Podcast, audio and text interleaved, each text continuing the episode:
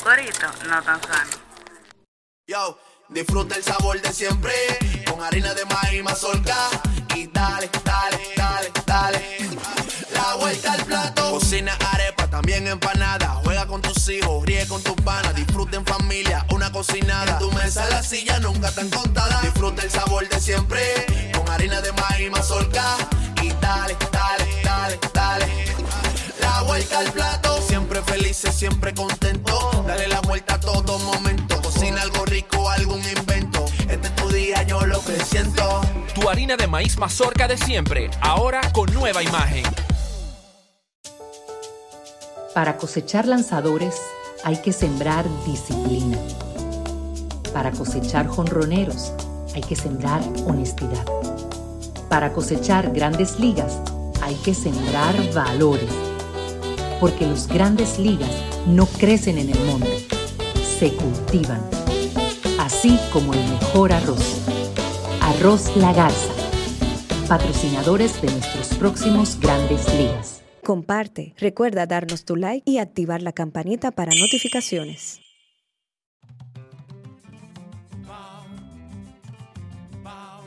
Bienvenidos a Baos Radio, el primer programa, podría decirse, ¿verdad? Del 2023. Feliz año a todos. Yo me siento muy feliz. Nosotros hemos abierto el, programa este año por todo lo alto. Porque, en primer lugar, yo tengo aquí conmigo a, a alguien que me ha ninguneado. Que me ha ninguneado tradicionalmente, antológicamente. Él me ha ninguneado. Entonces, él ha hecho acto de presencia porque él trae a una estrella, ustedes me entienden, a una estrella de la pintura, de las artes visuales, de las artes plásticas. Eh, esa persona es Manuel Montilla, quien está aquí con nosotros, y la persona a la que me refiero es Manuel, es eh, Amable López Meléndez. Eh, pero yo voy a saludar primero a Ángela. Fue ella que lo trajo. Ajá, fue ella. O sea, ni, ni siquiera tú. Ella me trajo. Diablo, coño. Ella me trajo a Esto se jodió. Esto se jodió. Ya. Tú no me lo vas a Sí, sí. Pero No, yo te lo creo. Ella yo te lo yo- hizo algo que nadie se atreve a hacer. Una, ¿Qué hizo? Desaparecerse en mi casa.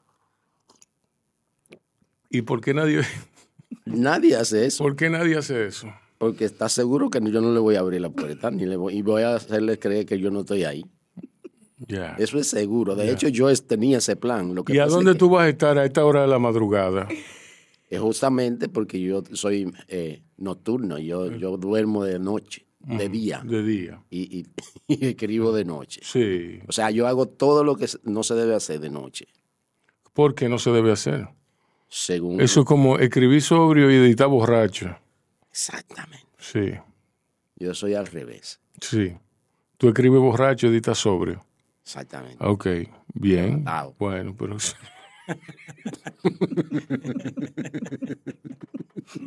Ángela, ¿cómo estás? Todo muy bien, Rubén. Gracias por tenernos aquí. Viendo a esta estrella, este, este, este gran pintor dominicano, a quien yo te agradezco que me hayas, me hayas dado el tour eh, por la exposición que está en el Museo de Arte Moderno, que tiene ya, tiene ya un tiempo. ¿Cuándo se inauguró? El 16 de octubre. Y acabamos de extender la muestra hasta el 29 de enero. Wow, será envidiable. Ujú. Eh, pero es necesario que el público vaya, que el público vaya y quede, quede constancia de eso, de que lo oyó en Bao.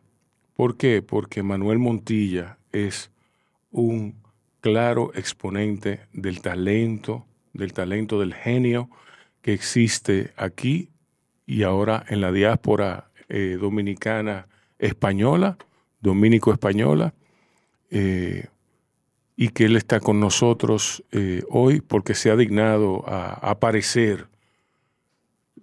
Sí, porque hay que, hay que decirlo, es una estrella y se maneja como tal. No. Bienvenido. Bienvenido. El divo. Bienve- exacto, un divo, un divo. Gracias por invitarme a tu programa, Rubén. que no te conocía, pero con Ana, Sí. hablándome todo el tiempo de Rubén, de Rubén, de Rubén. Sí, tengo sí. que ver. Ana, Ana es una es vocera. Rubén. Es una vocera, sí. Eh, Pues me he dado cuenta que Rubén es un fan. Sí. eh, tapado, parece. Sí, sí, sí. Porque- No, porque yo, yo espero conocer a la persona, ¿usted me entiende? Porque como usted sabe, como usted sabe, los artistas no son necesariamente ni tienen el deber de ser buena gente. En su caso, Yo lo soy. usted es buena gente, pero no, no, eso eh, eh, son dos cosas divorciadas, divorciadas. ¿Usted me entiende? Eh, Los artistas son gente muchas veces complicadísima. Yo me imagino que tú lo dices por experiencia propia Sí, porque yo he entrevistado muchos artistas. y conoce a muchos también Sí, conozco más. Malos. Eh, ¿eh? que son malos. No, como persona. Sí. Sí, sí, Mucho. malos. Como malos. persona, ¿verdad? Sí. Yo conozco curadores malos como personas, sí. sí. Pero la mayoría de la gente tiene en el fondo. Caso en punto. Sí, sí. Pero la gente siempre tiene un punto que es importante, eh, que es muy interesante, porque yo creo que nunca la persona es perfecta. Sí, O sea, uno siempre trata de ser lo más perfecto posible en la vida, sí. pero eso es muy complicado, ¿no? Sí, sí, eso es imposible, diría yo. Es imposible, pero siempre hay que aspirar a eso. Sí. Pero A, la- a algunos, las cosas imposibles. algunos ni siquiera aspiran, ¿eh? Algunos no, no se esfuerzan en lo más mínimo. Y yo lo que he conocido de Manuel Montilla es el artista más ético, más responsable, hablando de eso. más enfocado hacia lo que tiene que hacer y no de ahora que tiene 50 años de trayectoria. Esto se ve desde el primer momento que decide estudiar artes. Cuéntame de esa trayectoria. Bueno, la trayectoria ha sido eh, muy difícil porque Nadie dijo que sería fácil. nadie decía, pero yo cogí el camino más, más difícil dentro del arte, porque casi siempre el artista cuando empieza a estudiar. Eh, se queda en la, en la parte clásica. Y no ahonda más. Yo fui a través del tiempo ahondando y buscando eh, fórmula para conseguir hacer un arte propio, eh, original. Es muy difícil eso, eh, ser original, Sí. pero siempre hay que aspirar a eso, a ser el original. Mm. La única forma era trabajando diariamente, investigando mucho.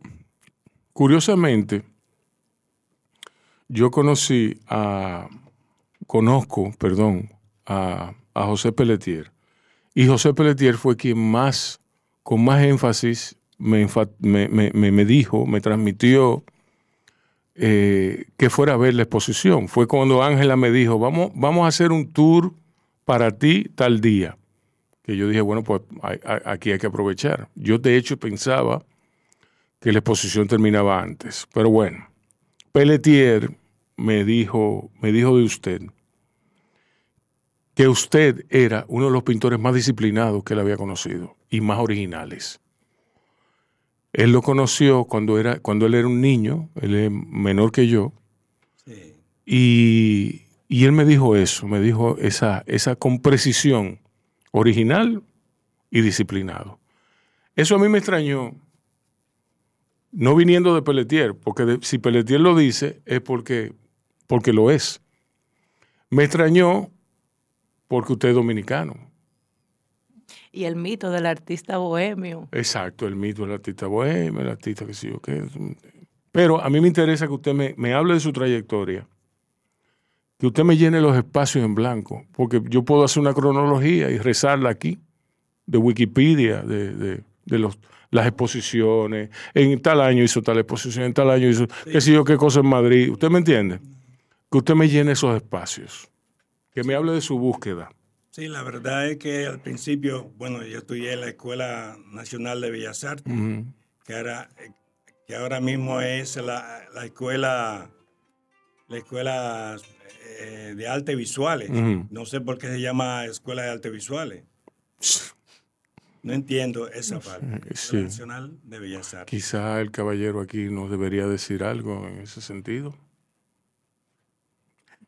Eh, me imagino que eso fue un asunto eminentemente burocrático de algún director de turno que la explicación que yo escuché es que eso hubo un intento de que de, de poner al día en cuanto a los términos Sí. eh, que supuestamente estaban vigentes y creo que eso fue en la gestión de Duty Muñoz, que fue el director hubo un intento como de reformar el, todo el sistema educativo artístico dominicano. Sí. Y eso vino de ahí. Incluso yo recuerdo que hasta el Museo de Arte Moderno vi un letrero adelante que, que decían Museo Nacional de Arte Moderno.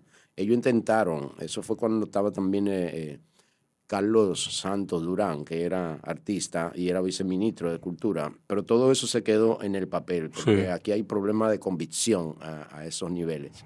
Y era un- realmente Montilla tiene razón en, en- en sorprenderse porque es un absurdo. Sí. Eh, una escuela nacional de artes visuales no puede existir donde ni siquiera fotografía, eh, video, bueno, lo que son propiamente las artes visuales, la performance, el arte de acción y todo ese tipo de cosas. A eso es que se refiere cuando eh, se habla de visuales es decir, a las últimas prácticas artísticas eh, contemporáneas. A eso que se refiere con artes visuales. Fue un absurdo, lo sigue siendo, porque realmente la Escuela Nacional de Bellas Artes es más que un nombre, es una historia, una historia eh, colmada de episodios eh, épicos, gloriosos realmente. Tanto eso se puede ver materialmente que la colección del Museo de Arte Moderno, es decir, los fondos patrimoniales de las artes plásticas y artes plásticas dominicanas, son, han sido producidos por la mayoría, digamos un 80%, por artistas eh, egresados de la Escuela Nacional de Bellas Artes. Ah, ok. O sea, los fondos, las obras maestras eh, dominicanas, a excepción, por ejemplo, de un Giorgi Morel, que creó su propia escuela en Santiago, y, y Darío Suro, y, y la misma Celeste Gil, pero precisamente esos, fueron, esos tres artistas fueron los primeros tres artistas dominicanos que formaron eh, parte del plantel educativo en 1942.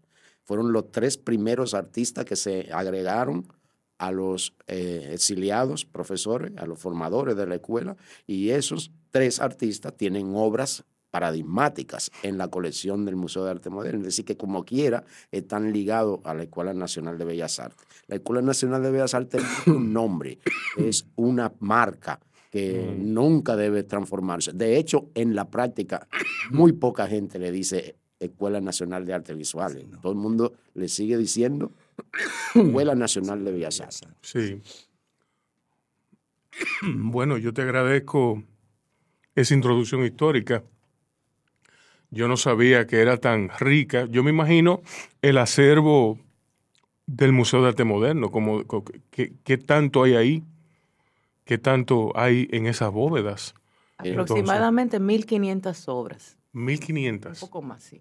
Sí, y la, y la base, el- la columna son precisamente el, el de las obras, son de esos artistas egresados de la escuela o que fueron profesores en un momento y, y también, digamos, artistas que estuvieron produciendo hasta los años 70 y incluso hasta principios de los 80, como en el caso de Ligio Pichardo, que regresó en el 84, a- a- después de haberse ido a Nueva York durante muchísimo tiempo. Si ya en el 52, 54, ya él estaba en Nueva York y permaneció todo ese tiempo allá.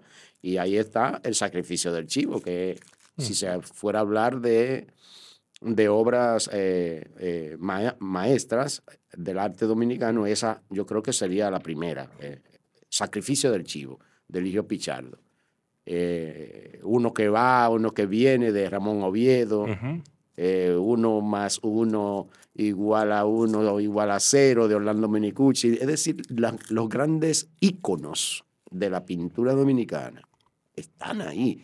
No podemos decir que la colección del Museo de Arte Moderno realmente es altamente representativa, pero sí es representativa, porque entonces para ser altamente representativa habría que ir a ciertas colecciones privadas que tienen obras magistrales, eh, como por el Museo Bella Par y la misma eh, colección de aduana también, que tiene alguna, el Banco Popular, por ejemplo, el Banco Popular tiene... Bueno, pero ya eso, ah, bueno, en el caso de aduana es gobierno. Sí, el banco, no, el banco, por ejemplo, el Banco Central tiene obras que no están en el museo, por ejemplo, tiene el, el moro de, Leopoldo Navarro, no, son de su propiedad. Pero la pueden prestar. Nunca, ellos no tienen política de préstamo. Por eso esas obras, por ejemplo, Leopoldo Navarro, que es uno de los pioneros, no está en la colección del Museo de Arte Moderno.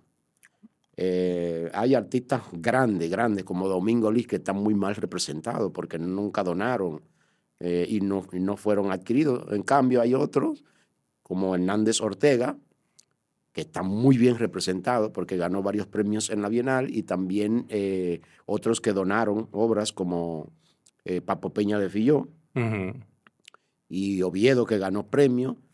Papo Peña es difícil de representar. Eh, sí, porque, él tuvo muchos estilos. Tuvo Sí, pero sin embargo, él, en, un periodo muy interesante, que fue a, finales de los 70, la Golfa Nuestra, que tenía mucho, mucha incidencia en ese momento, parece que adquirió una serie de obras y la donó a la Galería Nacional, a la Galería de Arte Moderno, que se llamaba así el museo en ese momento. Por eso hay una serie de obras muy buenas de él que hubiera sido imposible porque no se adquiría. Pero sin embargo, Rosita Meléndez sí adquirió de Hernández Ortega, porque ese era su artista favorito. Y Eligio Pichardo también está bien representado porque él fue el primer curador del, de la Galería de Arte Moderno. Okay. Eligio Pichardo es el primer curador que venía con ese, no, ese título. Ese, ese conocimiento de Nueva York, donde todavía aquí esa palabra no se sabía lo que era. ¿Y en qué año estuvo él en Nueva York? Eligio se fue, Eligio fue de los artistas que se fue eh, ya en el 52, 54. En esos años comenzaron a viajar con Cestero, que viaja por primera vez también en el 54. Ese es su primer viaje. Y, Clara Ledesma, que no se pudo, que se fue ya ah, inmediatamente de la caída de Trujillo, porque como era familiar de cercana, era prima de Flor de Oro. Y entonces parece que en un momento ella estaba acudiendo normalmente a los, eh, a los, a los, sitios bohemios, como la cafetera. Ella iba a la cafetera. Y hay un, me contó su hijo en Nueva York que ella decidió irse porque un día ella estaba tomándose un café y la gente que estaba ahí comenzaron a tocar las tazas en la, en la mesa. Eh, todo el mundo al mismo tiempo, como advirtiéndole. Y entonces ella tomó la decisión de irse y regresó un par de ocasiones nada más a visitar familia y se fue de una vez. Regresó en el 70, y, en el 70 69, 70 y después una sola vez en el 78. Jamás volvió. El hijo regresó en el 84. Ok. Wow. Qué bien. Qué cosa tan interesante esa elipsis eh, que, hace amable. Eh, muy interesante. Eso da mucho que pensar. ¿Cuándo tú entiendes que se origina entonces las migraciones hacia, hacia España y hacia, y hacia Nueva York? Es una historia larga, es constante. Montilla es un, eslabón de eso, pero mm. se remonta a Colson, que es el primer, el mm. primero, el primer hito. y, pero antes de Colson, o sea, antes de que Colson se destacara en, en, en España y en París, Barcelona y París principalmente, que es Colson llega en el 1919, jovencito, un muchacho, creo que 15 años, a, Madrid. Y termina ahí, después va, pasa a Barcelona, se encuentra con la vanguardia, por ejemplo, él fue muy amigo de, Torres García, el, padre del constructivismo, que era gente que compartía con Man Ray y todos los de la escuela de París, de los principales, de los originales. y que fue maestro incluso de la vanguardia española en Barcelona. Mientras él estaba la guerra, ya cuando la guerra se complica, él se va a París y luego regresa en el 45 corriendo otra vez a Barcelona. Y bueno, la cuestión es que es, viejo, porque la migración comienza, diríamos, hasta principios de siglo, porque eh, Grullón, el padre de la escuela de Santiago, alumno de Juan Bautista Gómez, estudió en París, era doctor, es el primer eh, dominicano que se gradúa de medicina en París y es un pintor. Eh, Exacto. eh, y era pintor. Y también Enrique García Godoy, tío de, de Darío Suro, Ujú. eh, fue cónsul y estudió en Europa. Y Darío Suro fue cónsul Y- también. sí, pero Ya, ya, ya. En, lo- en los años 30 Sí. y pico y 40. Ujú. Pero esto está en los 20, en el 24, Exacto. eh, ve- 22. Eh, Génova fue cónsul en Génova, García Godoy, un, artista retrasado, eh, eh, digamos, eh, ¿cómo se dice? Tardío. tardío, sí. No diga. Sí, pero estuvo ahí y, y luego ya en los años 50 te encuentras un ya el fuerte, el grupo fuerte, Luigi Martínez Richier, que gana en el 51 la primera Bienal de París. el primer artista dominicano que aparece en un diccionario de arte universal, el diccionario, Wow. el diccionario de la escultura moderna. Ahí está Luigi y gana la Bienal de París. Y, Luigi se, se establece en París como un artista normal. Es decir, era un parisino. Sí. Eh, vino- cuando regresó tenía Nada de pancarta. Yo soy dominicano. no, Nada de eh, eso. eh, se casó allá, tuvo hijos, tiene hijos que son ya personas mayores que son franceses. Sí. Y, y de hecho incluso hubo acontecimientos porque era muy, muy impactante, digamos, irreverente la obra de él, era como, traía esa exuberancia muy erótica y hubo una obra que, que fue rechazada por, por, porque era una figura llena de, de senos, eh, eh, que le brotaban senos por todas las partes del cuerpo.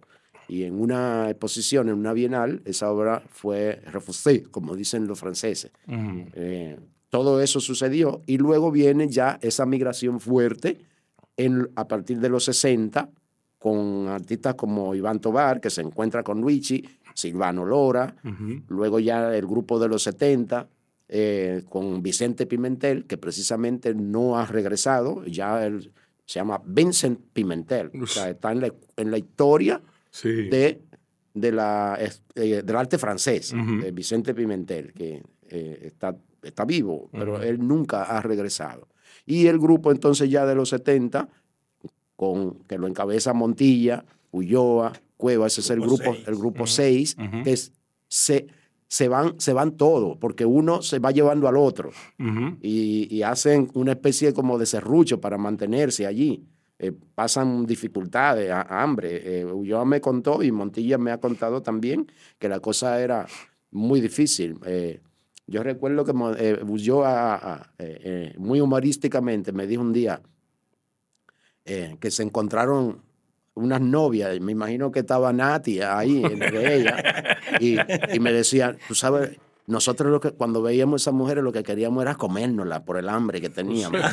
Tú ves. Y, y parece que Ulloa le fue muy bien, eh, fue el primero que comenzó a vender. Ah, ah, yo, yo entendí que era comer. Eh, sí, y, y- sí, No, bueno, vender, le, vender, le permitía eso, justamente le Ah, permitía eh, comprar comida, compartirla con ellos. Bueno, La historia de, de Montilla, como dijo Ana ahorita, es, es realmente eh, ejemplar. Eh, es un sacrificio. Es un artista que parece que está destinado al sacrificio con una visión silenciosa, como enfocada a un momento estelar, a un momento de trascendencia absoluta. Eh, porque él va, eh, no se queda, no es el artista de que no, que pasamos el examen, eh, ya soy artista, voy a producir, voy a vender y voy a, vender, a, a vivir de mi obra, que, es que son casos que se han dado aquí. Este país, eh, aunque la gente no lo crea, pero este es uno de los países de Centroamérica y el Caribe, el Caribe entero, anglosajón, francés, eh, hispano, y Centroamérica entera, donde hay una mayor cantidad de artistas que viven de su obra, que pueden vivir de sus obras. En los otros países la mayoría de los artistas son arquitectos o profesores y tienen que vivir de eso. Aquí, sin embargo, se ha creado un cierto mercado que le ha permitido a los artistas hasta tener... Hay artistas que han tenido siete, ocho hijos y lo han mantenido. Y esposa, incluso hay algunos que, que se han casado, han vendido propiedades y siguen adelante. Eso no pasa en Centroamérica. En Panamá hay como había en los 90 tres o cuatro artistas que vivían de su obra. Todos tenían que trabajar dando clases en colegios, en, en sitios públicos y en universidades. Y tenían que buscar otra profesión. Aquí los artistas han podido vivir de sus obras. Pero Montilla no quiso hacer eso. Yo estoy boquiabierto. Montilla se siguió estudiando eh, y cuando se va, termina en Bellas Artes, aquí, la escuela, y se va a España y entonces allí vuelve y entra a la academia. Sí. Yo he dicho, y es evidente en su obra y en su eh, práctica, que él es el académico, el artista académico dominicano más completo, porque la formación en escultura, en grabado, en dibujo y la producción que tiene, por cierto, él es un gran surrealista, Tobar es un gran surrealista, pero Tobar, eh, si tú estudias bien el caso de Tobar, es un artista poco productivo. La cantidad de obras de Tobar yo creo que no pasan de mil eh, en total. Eh, Montilla ha sido productivo, una cosa extraordinaria. No sé cómo es que lo ha podido hacer con un nivel de concentración eh, terrible, asombroso, porque ha estado siempre viajando. Ha estado siempre entre Santo Domingo y sin embargo la producción es bastante notable, es cuantiosa. No, no, a mí me asombra que lo, que- lo que dice Nati, que ellos vienen, que vienen todos los años, que, que, venía- que venían todos los años, hasta cinco meses. Sí. Yo, yo decía, yo me quedé callado, pero yo me, me pregunté, ¿y cuándo pinta? Y venía con obra siempre. Sí, no, no. Hábleme usted. No, lo que pasa es que yo venía con, con las obras, ¿no? Con las obras Sí. que iba a pintar.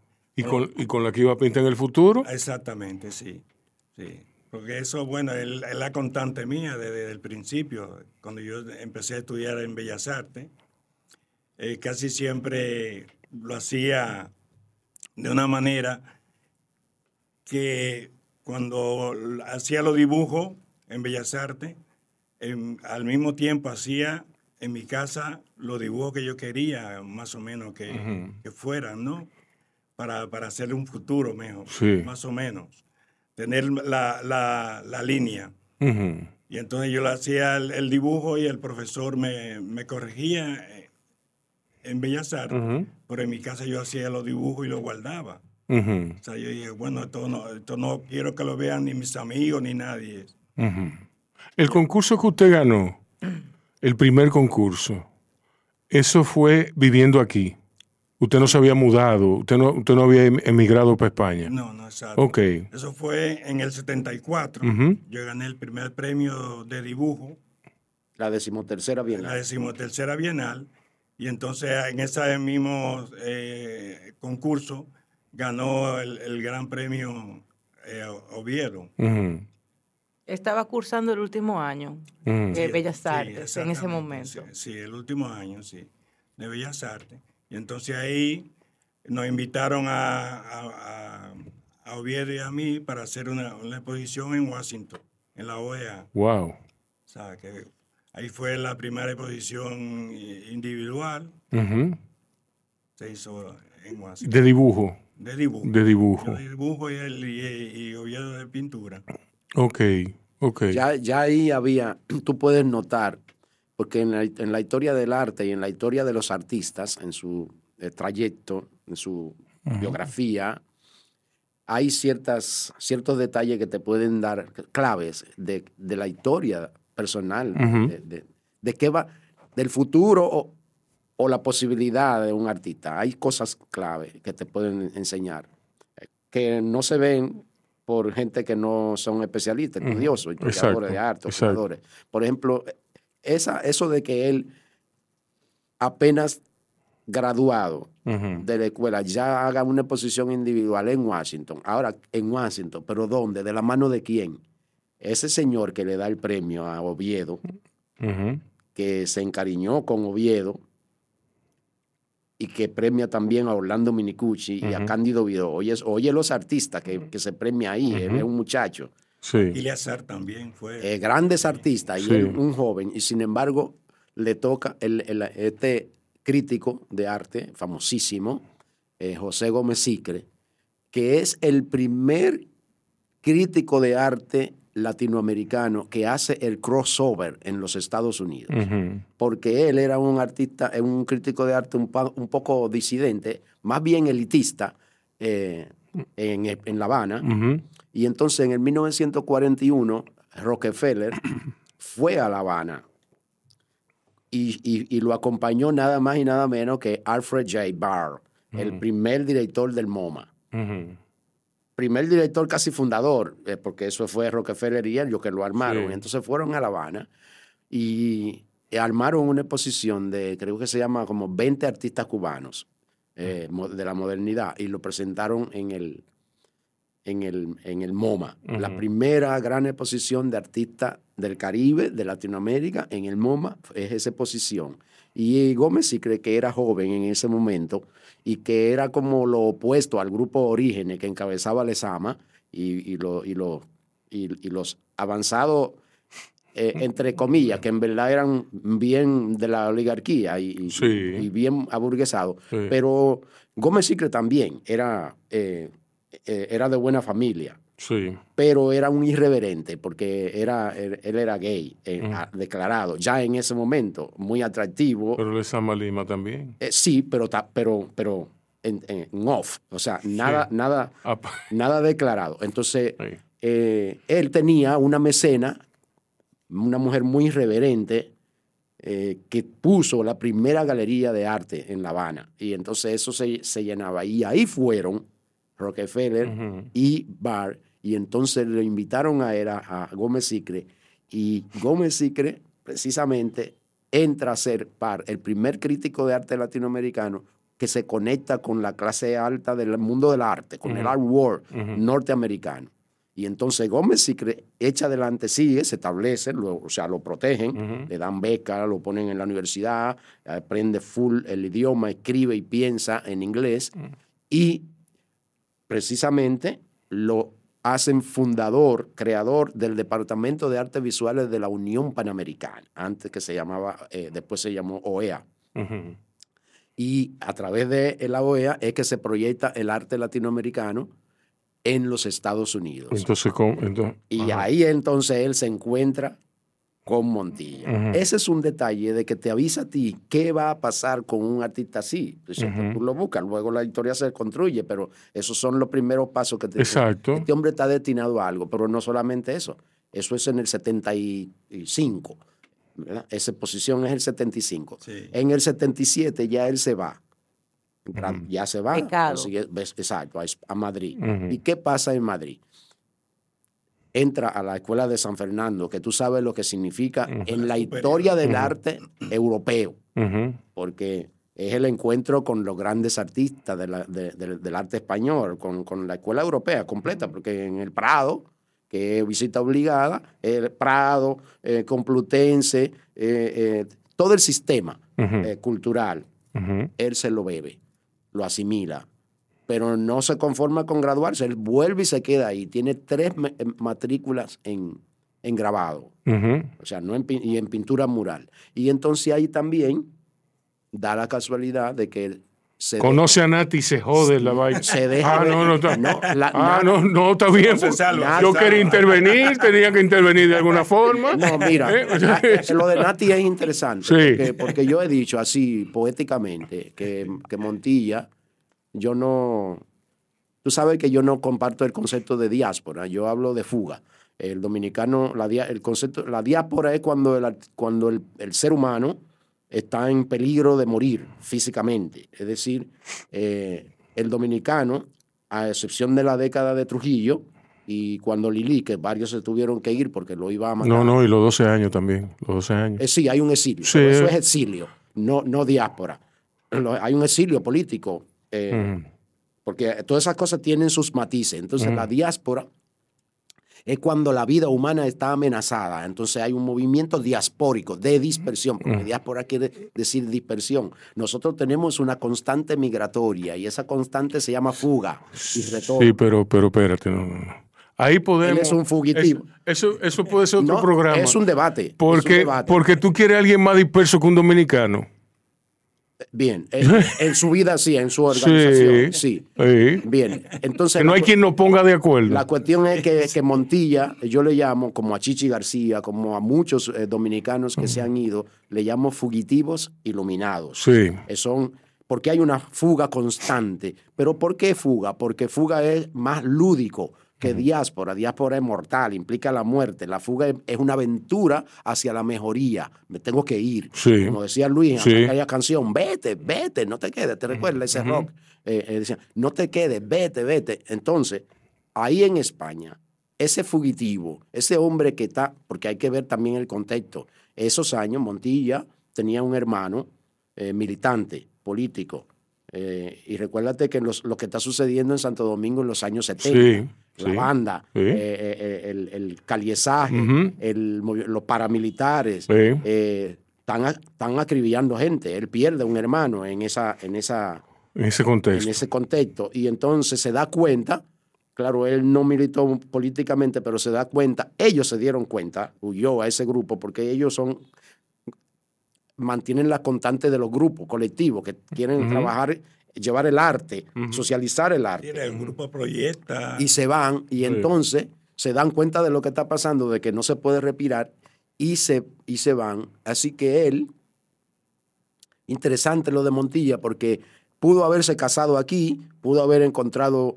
el amor, no lo, no lo encontró aquí, lo, lo encontró. Él se fue, dejó todo, pero encontró precisamente el amor con Nati. Y esa es la historia, eh, porque es una historia de amor verdadera.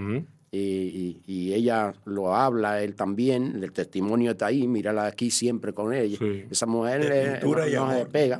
Entonces él perdió, se fue, se fugó, dejó su país, se desarraigó, pero encontró lo que no andaba buscando, porque él no andaba buscando, él estaba como en una onda de, de un, de una soledad asumida, clara, que él sabía que tenía que andar solo, porque con otro es más, más difícil.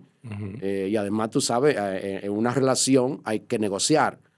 Eh, Exacto. Como pasó con los, con los otros, con dos o tres de los del grupo de él, no pudieron seguir adelante porque se encontraron pareja, tuvieron familia y el arte no daba para, para vivir. Pero ella lo apoyó para ese sacrificio. Y eso es lo que le permite a él hacer esa producción, porque solo o teniendo que trabajar no se hace, te pierde ahí, en la, en- en la máquina te, te, te toma. succiona, te succiona. come, te come. Pero entonces, aparte de ese encuentro con Nati, hay otro gran encuentro. Es una cosa como muy interesante, como te digo, son claves. Ahí hay algunos grandes maestros que son profesores de él que se fijan en él.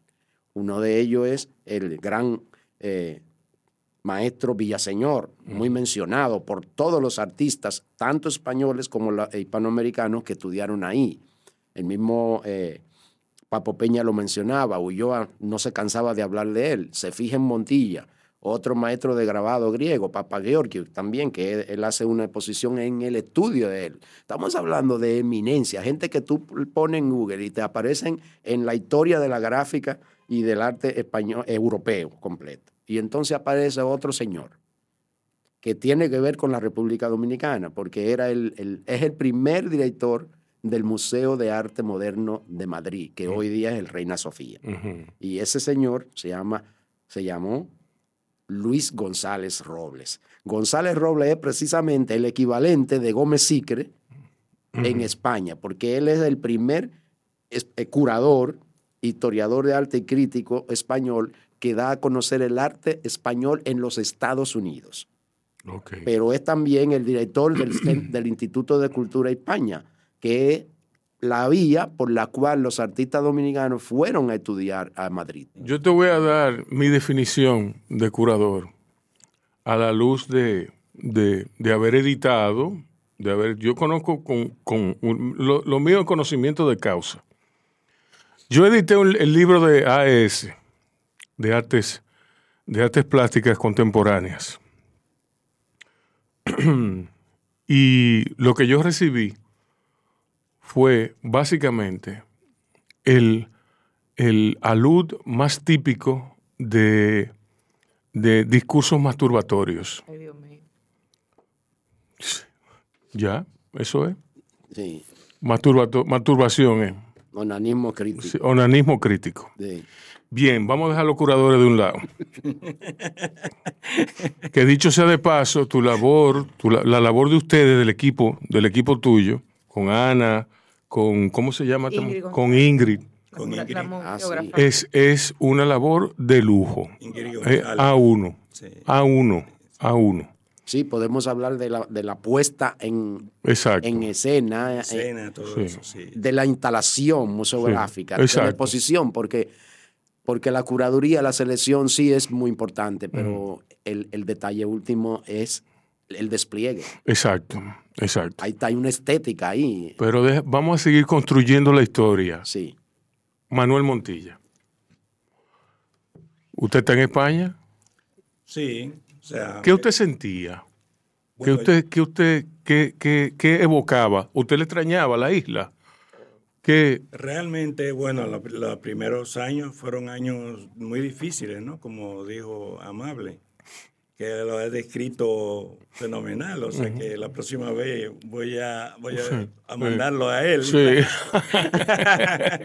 Porque conoce bien toda, toda la historia eh, Ujú, en detalle, ¿no? Sí. Y eh, era muy difícil porque yo ten- tenía una beca de 100 dólares Ujú, del gobierno dominicano. Y eh, bueno, eso fue a través de, de Ulloa. ujú, Pero Ulloa se fue primero. Ulloa se fue en el 77, sesen- 76. eh, después se fue Cueva en el 70, en 76 también, más o menos, al final del 76. Y entonces ya nos fuimos Kuma, Héctor y yo, ujú. que era del grupo 6, ¿no? Fuimos en el 77. O sea, mi bec- el, el- el único becado era yo en ese momento. Entonces, la beca mía era para mm, tres personas, o sea, incluyéndome, ¿no? Que era Kuma y, y Héctor Rodríguez. O sea, con esa beca, que llegaba cada cierto tiempo, no llegaba Exacto, nunca sí. al mes. Lo, lo mismo es hoy con los embajadores, con los agregados culturales, con todo. Exactamente. Llegaba cada dos meses, cada tres meses. Sí. Entonces, cuando llegaba la beca, esa beca, pues nosotros eh, lo primero que hacíamos era ir a comprar un saco de arroz. Era Mira. lo, lo principal. Y lo, Sí. lo demás, eh, eh, la carne y eso se, se podía conseguir eh. Hablando con, íbamos a, a, un, a un mercado que había cerca, mercado de Alto Martín. Entonces ahí íbamos y le decíamos al, El carnicero. al carnicero, Antón Martín. Sí. Antón Martín, sí, Sí. sí. Yo lo conozco. Eso es una parada clave bonito. Sí. bonito la- el, el mercado. Entonces le, Se come muy bien ahí. le decíamos, miren, a ver si usted me da lo de pojo, Ujú. Porque yo tengo un, tengo un perro muy grande Sí, sí. y con eso podemos darle al perro comida. y así. Entonces con esa cosa nosotros utilizábamos. ¿Y usted cree que él se, él se tragaba eso? no, Ah, con, lo de, con lo de pojo, lo que hacíamos era, hacíamos sopa Sí. a veces. Sí. Yo creo que sí. que- yo creo que él lo creía. Sí. ¿Tú sabes por qué, Rubén? Porque en ese tiempo, eh, ¿a quién se le iba a imaginar que en Madrid había gente en esa situación? Se lo daban por eso, porque era Sí, la piltrafa. claro, Sí. Eso es, tú ves, es decir, era inconcebible Sí. Eh, que, que alguien estuviera en esa situación. Sí. Eso es interesante, ¿eh? Regularmente lo que sucede es que, te lo- se lo digo porque pues, viendo la obra y, y- y- y examinando lo que piensan los artistas, lo que hacen es pintar muy, muy, muchas escenas de aquí. ¿Qué usted pintaba en esa época? En esa época, bueno, estaba totalmente eh, con, la, con la misma idea desde aquí, ¿no? La misma idea era que no, no sacrificar la obra. O sea, el artista no debe sacrificar su obra por nada. Oyeron, lo que pintan un amarillito porque le conviene al, al- al decorador y, al que pinta con el azulito. O como me dijo uno que estudió en, en París, o sea, estudió no, vivió, no, se, no quiso estudiar. Eh, vino transformado con una obra muy, muy diferente con la que aprendió en la Escuela de Bellas Artes y cuando vino era un radical, muy el cambio. Y, le dije, ¿qué pasó? ¿Por qué tan radical? Y me dijo, ah, eso es lo que se está haciendo allá. Ajá. Entonces, ¿Ves? También No- no eso es es, una, es una presión de que hay que ponerse al día. Sí. Y cuando viene a ver el tipo, entonces, por ejemplo, si, si, si la abstracción es la que está dominando ahora mismo eh, eh, eh, y él le cae atrás, va a fracasar. Sí. Eh, era como una bitácora. Tú te pones a ver los símbolos de la producción de Montilla de esos momentos. Y es esa constante del dominicano que se reafirma Sí. fuera de su, de su- de- en el desarraigo. Yo le digo, yo le digo sinceridad. ¿Por qué? Porque si usted no escribe abierto, si usted no lo plasma, yo, lo- yo soy escritor, yo, yo pienso es que uno tiene que plasmar en un libro, que lo que usted piensa, lo que usted siente, lo que usted, usted, usted tiene que volcarlo ahí y después darle forma y después ponerlo bello y después, todos sabemos el proceso, El proceso. de una forma o de otra. Entonces, Yo, pi- yo pienso que sin sinceridad no hay, no hay artista, no hay arte posible. Exacto, exacto. Entonces nosotros teníamos esa idea, la teníamos clara, que nos íbamos a hacer especialidades, pero que esas especialidades nosotros íbamos a conseguirlas de alguna manera, perdón, de una manera que no fuera sacrificando, ¿no? Eh, sacrificando la, la obra de uno, la obra que uno quería hacer. Por lo tanto, muchas veces habían algunos, algunos amigos que iban al rastro los domingos. El rastro es un sitio muy, muy grande donde se vende de todo, ¿no? La pulga. La- como si fuera la pulga, pero en, en- en tamaño gigante. Sí, Entonces ahí se iba con cuadritos, muchos iban con cuadritos a vender. eh, sí. yo- eh, nosotros dijimos que eso no lo íbamos a hacer, que para eso nos regresaríamos a la mejor a, a Santo Domingo a dar clases como profesor de dibujo, que fue como salimos de Bellas Artes. Que nosotros preferíamos eh, ir a, a- a pintar una casa Sí. O ir a cortar uva, como fuimos a Francia, a Burdeos. Fuimos muchas veces eh, en las vacaciones a cortar uva y con ese dinero pues, a veces nos íbamos para París y nos quedábamos un tiempo. O regresábamos también a... De juerga. Para conseguir dinero. Ah, bueno. No, a ver, a ver. Era todo- como Sí. ir a cortar caña en ese momento aquí. Sí. O sea, cortar, eh, trabajar Sí. en los, en los, en ¿cómo le llaman? Los viñedos. puede- sí, sí, sí. ¿Verdad? Es increíble, es inclemente el trabajo. ¿Verdad? Sí, No, tremendo, sí. tremendo, sí, sí. Pero Sí. muy sacrificado. Nos, nos íbamos con guira, tambora, teníamos Sí. guira, tambora. Sí, sí. Y- Me imagino. Sí, no podíamos. a- No pueden domingos, evitarlo, sí, sí. A cantar y no sé qué. A mar cantar, ¿no? Pero era un, era un momento muy, muy interesante porque eso era, tú estabas- te estabas forjando ahí la, realmente el ser artista. Ujú. No sé. Sí. Qué bien eso. No- Interesante, ¿eh? No, sé. Ir a, a- a- desde- ¿Cómo hacían la ruta desde Madrid para llegar allá a Burdeos? ¿Cómo- O sea, ¿cómo ustedes llegaban ahí? ¿Cómo- ¿Cuál era el engranaje que, que tenían? No, pero bueno, era un tren, un tren. En el, un tren. El tren, di que es rápido, pero el tren era más- el más lento. que cuando decían el tren rápido, voy en el tren rápido, era un tren lentísimo. Que se paraba en, toda la- en todas las estaciones, todos los pueblos, Eso era en verano. En verano. sí. En verano. Y entonces los inviernos, ¿cómo ustedes lo pasaban? Los inviernos, bueno, era, eh, era muy curioso, ¿no? Porque Ulloa inventó, bueno, Ulloa casi no, no vivía casi con nosotros, eh, él siempre vivía en Marbella prácticamente. Sí. Alberto Ulloa. Sí. Estaba, estaba todo el tiempo eh, por Marbella. Ganó un eh, premio en la Bienal de Marbella y eso lo, empujó bastante en, esa, Exacto. en esa época. Sí, sí, sí. Y entonces él vivía muy bien y a veces se aparecía a las 2 de la mañana o a la 1 y decía, mire lo, lo que traje, que no sé qué. O sea, nosotros durmiendo ya para, para, para ir al otro día a, a la, a la academia, la Escuela Superior de San Fernando.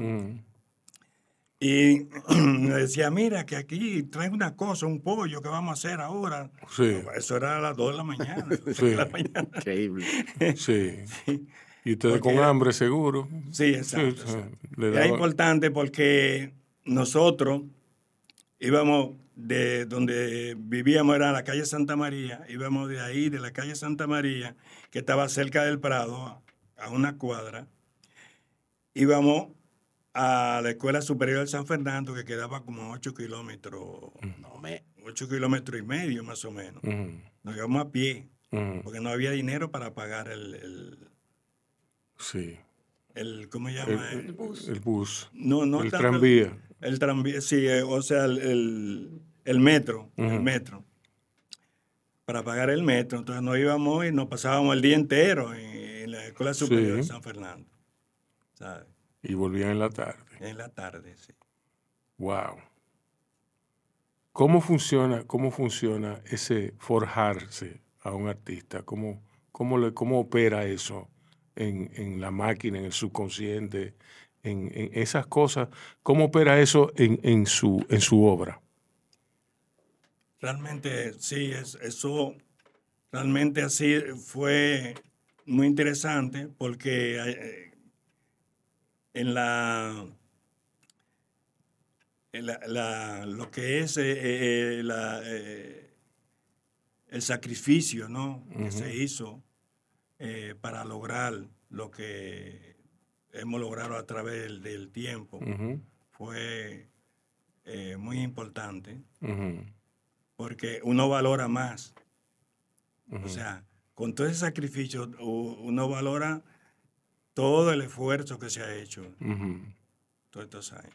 A mí me asombra eh, esa gente que dice, escribiendo, escribir es mi pasión, eh, escribir es muy hermoso, eh, viviendo el sueño, eh, yo soy un poeta. Yo digo que el que me hable, el, el que me hable bien, el que me hable bien del quehacer artístico en general, yo le pongo una querella. Sí, porque no tiene nada que ver con pasarla bien. Así mismo. No es. tiene nada que ver. Es una contracorriente. Sí. es ir contra la Eh, corriente. eh, y contra la corriente, contra- en contra de la corriente tuya muchas veces. claro. Porque quien no está en contacto con quien, quien tú eres, quien- con quien es, no puede hacer arte. Porque eh, la palabra clave de él es ese sacrificio. Sí. Eh, porque es un sacrificio. Tiene que ser un sacrificio. Esto no es una comodidad, no, no, no. El que va buscando eso está perdido Sí. y no va a llegar a ningún sitio, no va a trascender. Eh, eh, esa pregunta que tú le haces de, de cómo opera eh, ese proceso en su Pintura. en su obra, en su producción. Yo creo que se puede ver, pero para verlo hay que, hay que enfrentarse a esa obra con mucho silencio. Porque si tú te pones a verla tranquilamente, hay mucho silencio, hay mucha concentración. sí. En esa Lo- lo superficie, en esas superficies, eh, por ejemplo, en las pinturas de, bueno, de gran formato, tú lo puedes ver mejor. Eh, hay un vacío, hay un espacio profundo. Sí. Un espacio profundo que nosotros, yo en el caso mío, por ejemplo, si yo no hubiera leído algunos comentarios breves, porque eso es interesante, aquí lo- los curadores y los críticos siempre han escrito mucho, muchas palabras de los artistas que, que ellos abordan y todo.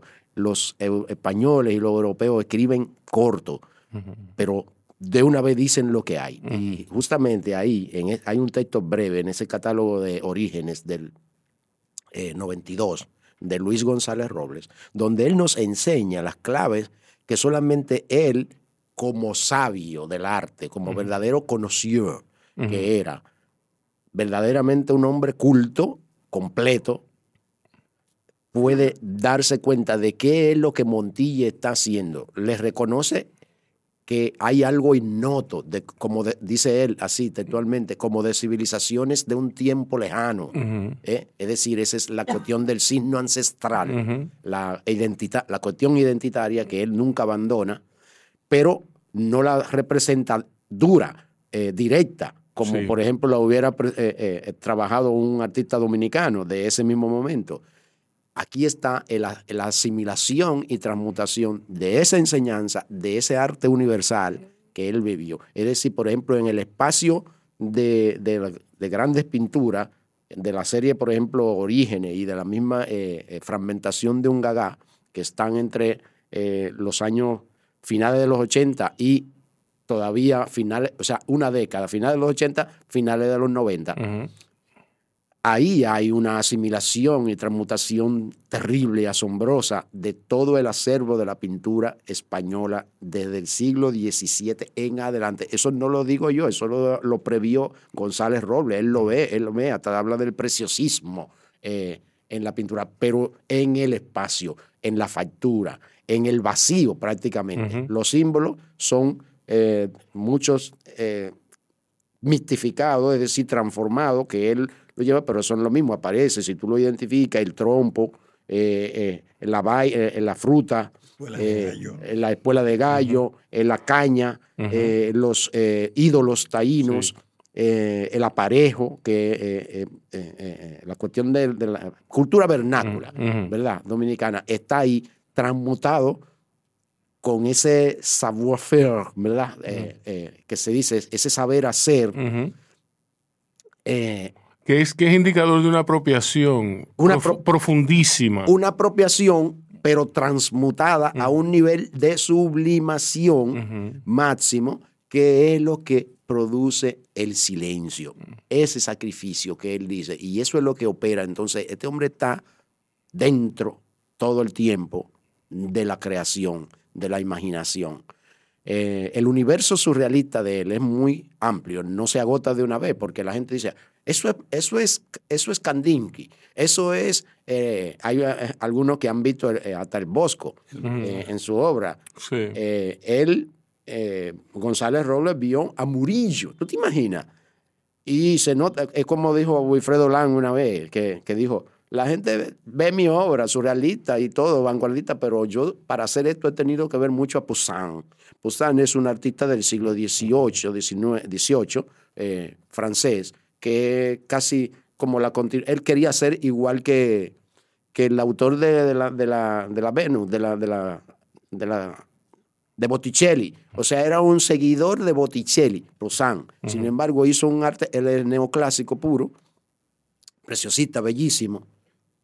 Y como dijo Fernando de Cislo, que cuando yo le pregunté en el, en el 93, que lo entrevisté en Lima, él llegó en el 65 a, a París, y le dije, ¿qué fue lo primero que usted tuvo que hacer cuando llegó a París? Era un arquitecto formado ya, es decir, tocó techo en- en Latinoamérica, se fue, y él dijo, tuve que darme cuenta que era latinoamericano y que no sabía pintar. Diablo.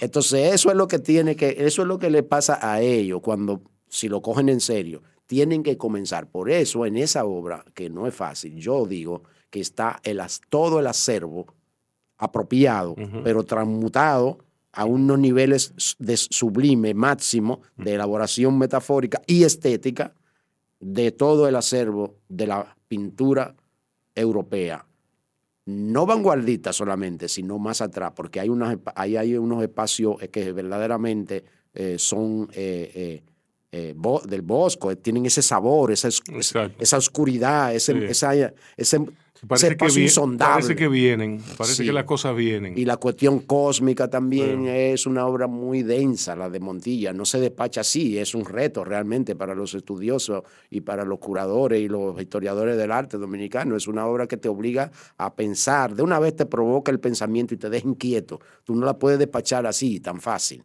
Es compleja. Tú no mencionaste a los coleccionistas en esa, en esa ecuación. Eh, sí, eh, los coleccionistas dominicanos tienen un gran problema. Eh, eh, No, lo- los coleccionistas dominicanos miran, miran al interior de la isla. No, y mayor- y la mayoría, incluso, algunos ya te han dejado esa frase porque parece que están avanzando un poco, pero la frase a rajatablas de, los- de la mayoría de los coleccionistas es, yo no compro lo que no me gusta, Ah, tú ves. Sí. Incluso algunos hasta ya han dejado de hacerlo. Y en el caso de, de, de- de Montilla, algunos me han comentado y me han dicho, yo no puedo invertir en un artista que no está en ninguna, en, en las colecciones. eh, de nadie. que- de nadie. Entonces, resulta que no, que, que es falso eso, porque él está en colecciones muy importantes.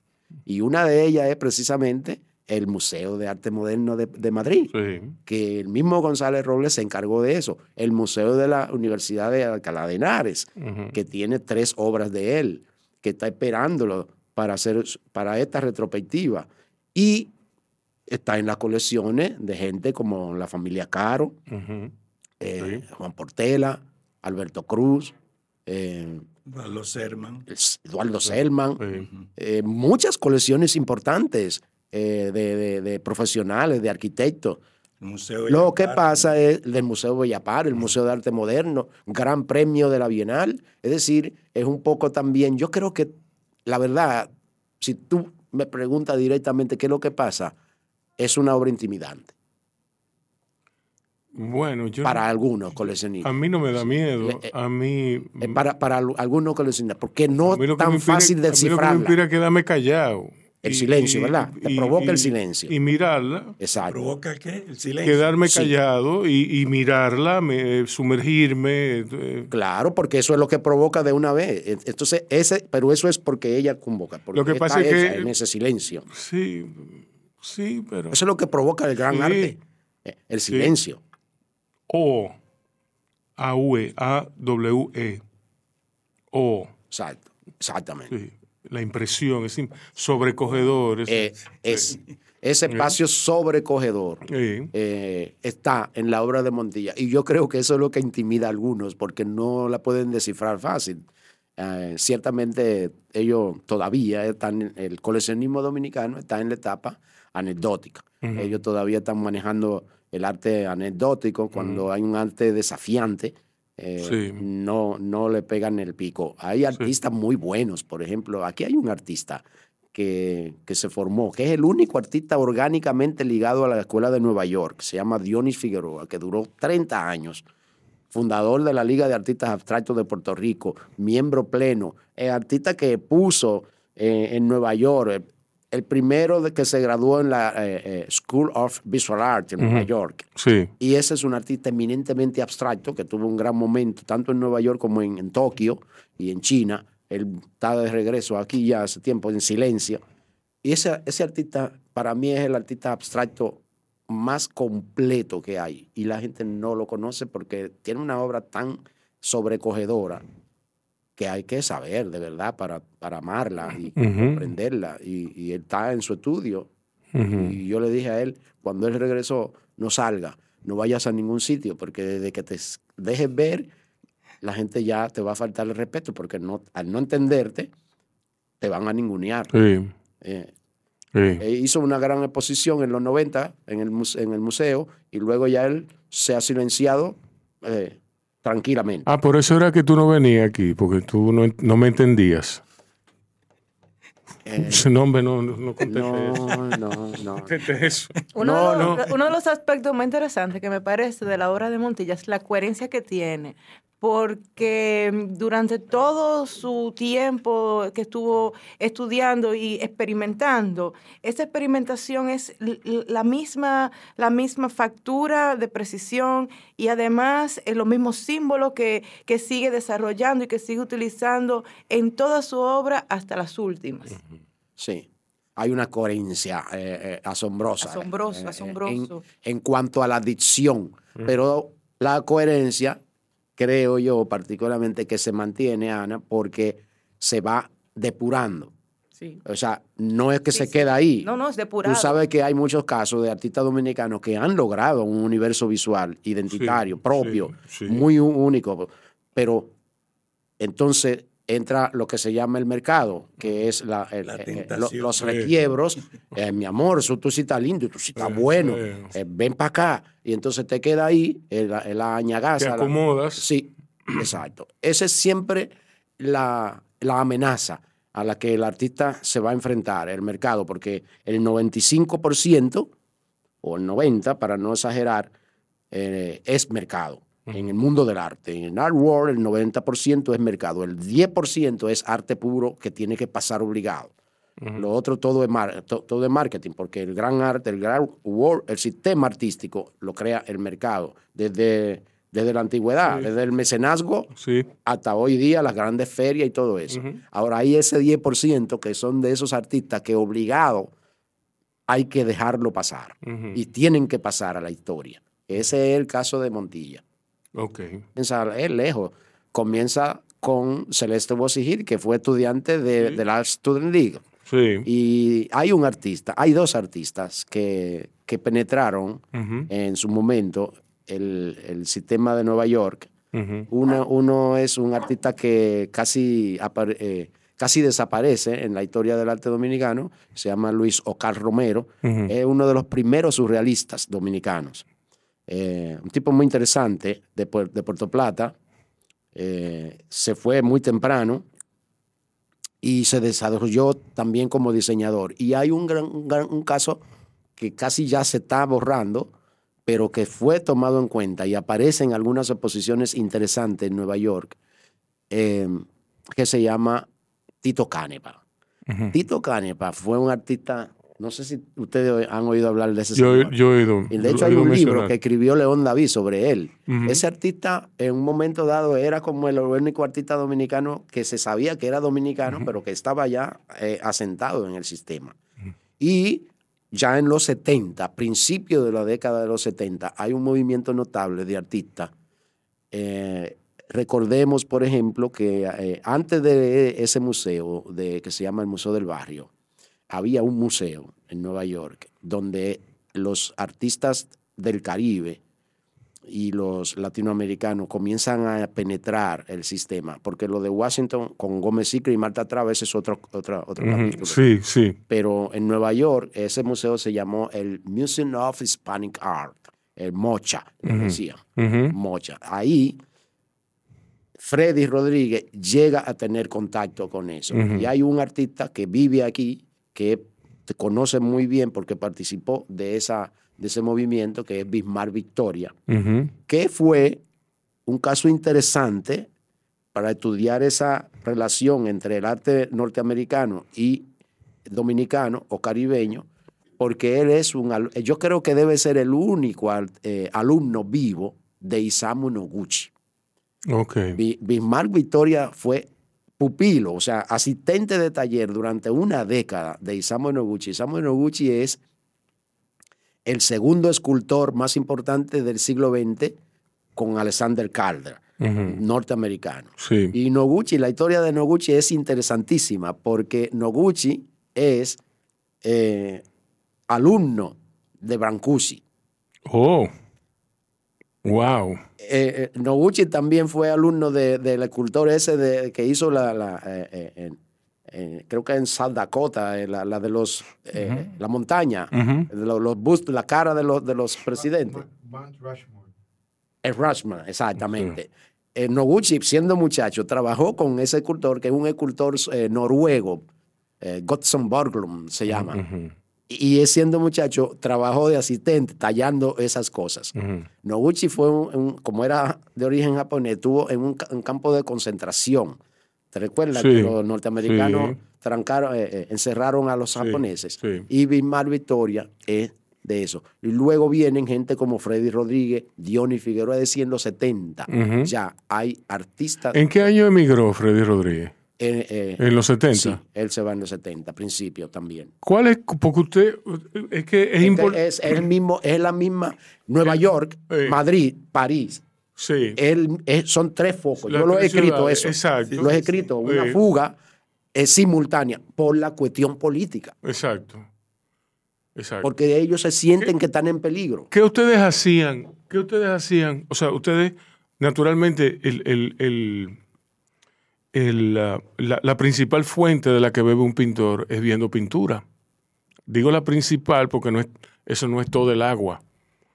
Eh, ¿qué, qué pintores, qué pintores a usted le gusta ver? A usted, usted vuelve sobre ellos. ¿Cuáles son los nombres De los pintores, de los pintores de los pintores que, que usted, Gente que te atrajo, que sí, te que- atraía. sí, bueno, que usted admira? principalmente Goya. Bueno, sí, sí, bueno. Ve- Velázquez, Sí, sí, sí, el mismo El Bosco. sí.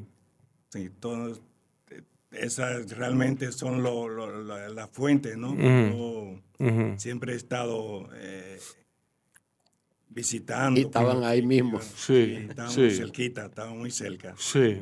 Mm. Usted, usted, yo he oído que Ana me comentaba eh, que usted tiene un método de pintar bastante particular, eh, desde la escogencia de los lienzos. Eh, hábleme de eso. Sí, realmente. Que, que- que su proceso no, no es solamente pintar, enyesar, que, que no es eso, que, que, que hay estudios hechos, que hay esculturas que muchas veces se trasvasan. Que, Sí. ¿cómo, cómo es su proceso? Lo que pasa es que yo siempre he tratado de trabajar con materiales eh, buenos Ujú, desde siempre, ¿no?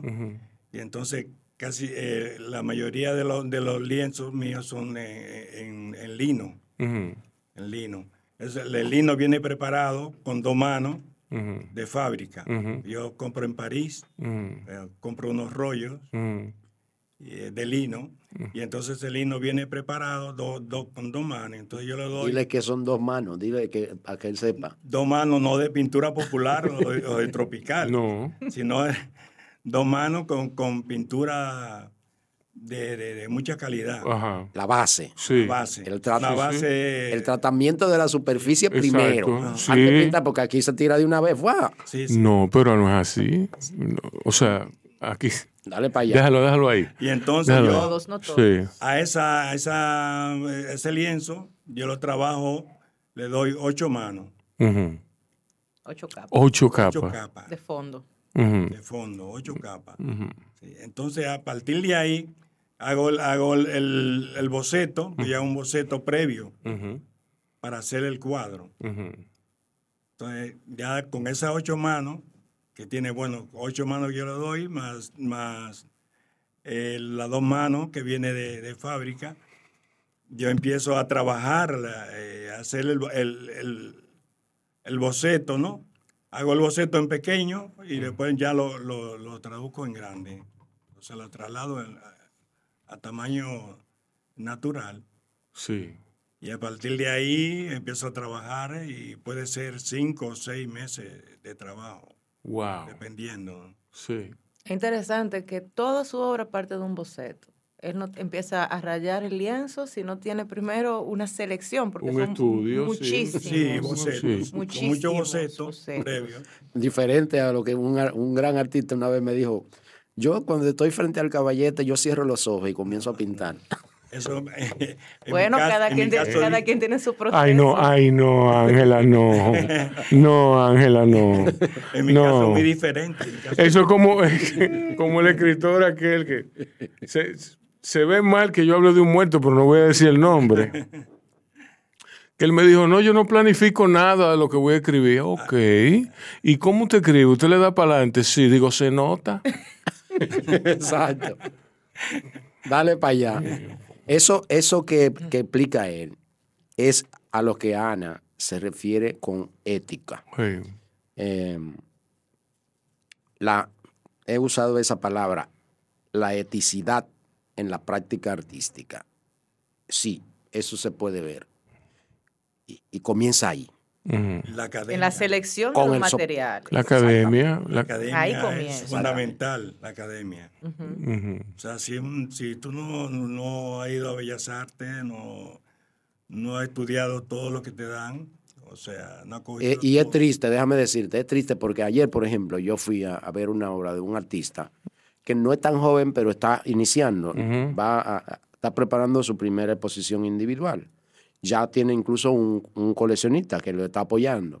Y el coleccionista me llama, voy, voy a ver la producción, y fue muy doloroso ver aquella cantidad de obras donde la pintura, eh, o sea, la- lo- los colores, lo que él usó, los pigmentos y todo, tú veías por atrás y estaba traspasado. Entonces, es muy, eso no sirve, no va a servir para nada, porque no, ya nada más desde que lo enrolle ya está craquelándose. Exacto. Y entonces, eso es lo que he llamado la inmoralidad de oficio, que es muy, muy, muy notable en el arte dominicano. Incluso en las bienales, no sé si tú te has fijado, que hay- artistas hasta que se atreven a mandar una buena obra, pero con un bastidor pandeado. Entonces ahí, ahí comienza el problema. Eh, Sí. y, y todo esto es porque no se sabe ser artista. Hay que saber ser artista. Y esa ética que habla Ana es también, yo no sé, hay algo mágico y, místico en, la, en el arte, definitivamente. Eh, Montilla yo lo veo así, tal vez por eso yo aparezco como un fanático, pero es que a mí me interesa eh, uno de los ejercicios que yo he hecho con artistas que alguna vez me ha salido caro, porque hay, hay tipos muy locos, que es como tratar de, de seguirle, de entrar en el timing, en, el, en, el, en la atmósfera de ellos, para poder saber realmente qué es lo que ellos están haciendo y cómo lo hacen, el qué y cómo cuándo. Entonces, por eso, como yo, esa parte me interesa, eh, en la parte de que los materiales la química y la física y la microfísica de la, del proceso de materialización de una obra de arte, de un objeto artístico. Eso es importante. Y ahí es que uno descubre, es decir, algo eh, en medio enigmático, porque entonces tú también ahí vas viendo qué este hombre estaba pensando que iba a resultar. Es decir, como si él estuviera presintiendo que, este, que esta obra que estaba haciendo iba a enfrentarse a un proceso de tiempo. claro, claro, una visión de artista. eso eso, no es muy típico. Hay buenos artistas, pero no es eso no es común. No, no, porque yo creo que eso está muy ligado a ese mito del artista bohemio, del artista que bueno, que así, que bueno, el cartón que está ahí, ese va a ser entonces la pieza. Y por ahí se va y no se cree, no se apuesta al artista formado por la academia, no se apuesta al artista ético, al artista disciplinado. Eso es, no es tanto la, bohemia, es lo que pasa es que hay un pensamiento eh, artístico que está ligado especialmente a los movimientos de vanguardia, donde el concepto de obra de arte cambió y entonces por eso muchos artistas, por ejemplo eh, Tapie, eh, el mismo eh, Ernesto Burri, que es el primero que hace, que, que pega eh, una, un saco, la arpillera, en la superficie eso directa. Viene con un pensamiento. Eso, se está trabajando, eso no es como, como, como, el accidente que se, que se deja pasar. Eso no, eso, es, esos son artistas que tienen su disciplina Claro, ese pensamiento Pero se estamos hablando de del concepto que se tiene del artista bohemio del, artista no, no como la bohemia parisina, sino del artista que, que resuelve simplemente, que es autodidacta, como que se apuesta mucho por eso y se deja un poquito ah, de lado, no se valora. Él es un artista. El académico, el, académico, el que compra su buena pintura. Montillas está seis meses con, un cuadro. Con lo que es muy, muy rápido, quieren hacer la cosa rapidísima. Eh, eh, sí, es que Montillas tiene trabajos con los que estuvo seis meses trabajando, pero es que no ha soltado ese cuadro para entrar en la mano a otro. Es una disciplina, es una concentración sobre la obra. Claro, tiene que ver con también con, con la parte académica, como ustedes dicen. Eh, se habla de escuela, escuela española, escuela francesa, escuela belga, escuela holandesa. Eh, hay una escuela latinoamericana también. No hay una escuela dominicana. Eh, tiene que ver con eso. Por ejemplo, en América completa, no se obliga al artista, a ningún artista, ningún tipo de artista, académico ni autodidacta, a tener que aprender a elaborar el pigmento. exacto. Contrario a Europa, si hay un artista, aunque sea graduado de la universidad o de la academia más grande del mundo y no sabe hacer el pigmento, es decir, elaborar los colores, con pigmentos que son básicamente polvo, él no es respetado. Ese artista no es considerado un artista. Es un artesano o alguien que está pintando, haciendo algo. Pero si se dan cuenta los otros artistas y los colegas y las mismas instituciones que él no sabe, ese hombre, esa mujer o ese eh, hombre no va a ser considerado un artista. Eso es rigor, eso es respetado todavía desde, los, desde la antigüedad hasta hoy. Entonces, eso, Montilla tiene eso, tiene esa, ese componente de la escuela. Yo creo que por eso, esa obsesión de él con la rigurosidad, la meticulosidad, el detallismo, es lo que aprendió, que entonces lo ejecuta, lo practica, y por eso yo digo que él es el, académico más completo. Ahora, eso ni siquiera él, cuando él pudo haberse ido desde que terminó el, el pensum y, y todo en, en, en, en la en San Fernando. Sí. Pudo haberse ido también para su casa y ya yo terminé también. Pero él no hizo eso, volvió al grabado, hizo, o sea, continuó con el grabado. Eh, Grabado calcográfico. eh, tip- tres tipos de, de- de grabado. Es decir, este ¿Cuál es el de grabado? Bueno, el, gra- el grabado calcográfico eh, está eh, espérate, la litografía, litografía, la serigrafía. Ok.